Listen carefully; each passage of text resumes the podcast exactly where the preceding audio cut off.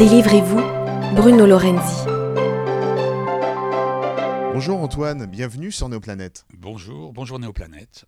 Et merci d'être avec nous. Alors, vous, vous, naviguez depuis plus de 40 ans sur les mers. Voilà, 40, 42 ans, 6 euh, septennats.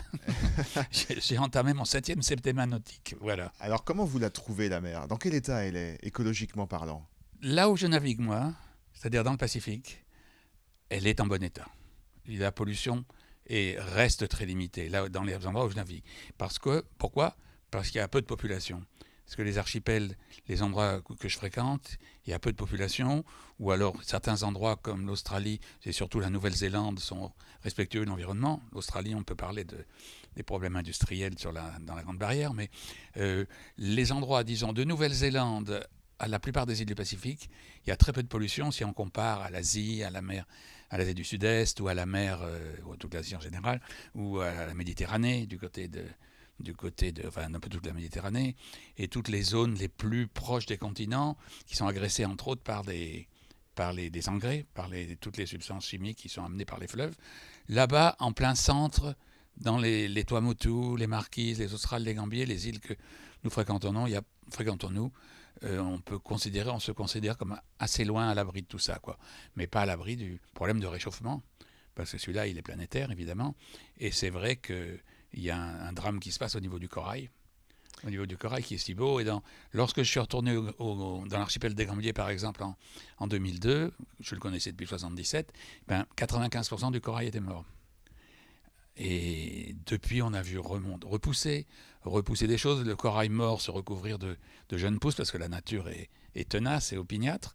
Mais il suffit d'une autre année, euh, et cette année 2016 a été euh, la plus chaude de l'histoire et en, Nouvelle, euh, en Australie en particulier, la Grande Barrière a vu mourir là cette année 70% euh, de son corail dans la partie nord de la Grande Barrière. Alors est-ce qu'il y a des problèmes là-bas constatés de, montée des eaux, justement de submersion, comme on dit? Voilà, c'est depuis des, millions d'années, il y a un, travail de, comment de collaboration entre l'eau, la terre qui monte et qui descend, le niveau de la mer qui monte et qui descend, et des petites bêtes qui s'appellent les polypes du corail, qui construisent qui, vivent là-dedans, qui construisent un truc avec leur, leur euh, squelette.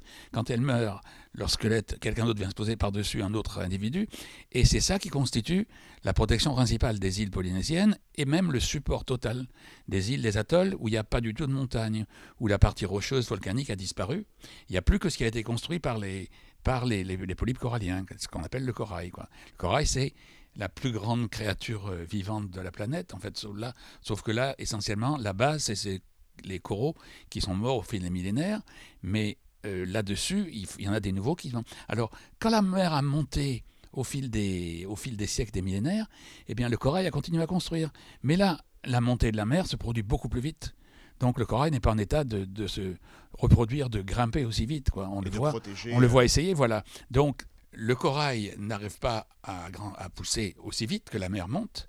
Donc la mer passe par-dessus d'abord les barrières de corail les îles qui sont qui n'ont pas de barrière de corail, à la limite que le niveau monte d'un mètre ou deux, c'est pas très grave parce que les habitants peuvent monter un peu. Il y a certaines plaines côtières qui seront noyées, mais, mais quand même, ils sont dans des endroits où aller. Mais deux archipels, eh bien, il n'y a aucun moyen.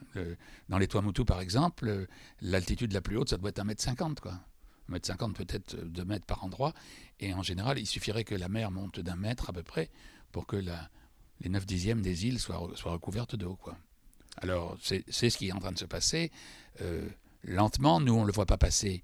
Euh, on ne voit pas chaque jour retourner, monter, monter un centimètre. C'est pas comme ça que ça se mesure. Mais c'est vrai que nous voyons des, photos qu'on a faites il y a 15 ans. On ne pourrait pas les refaire aujourd'hui. Radio Néoplanète.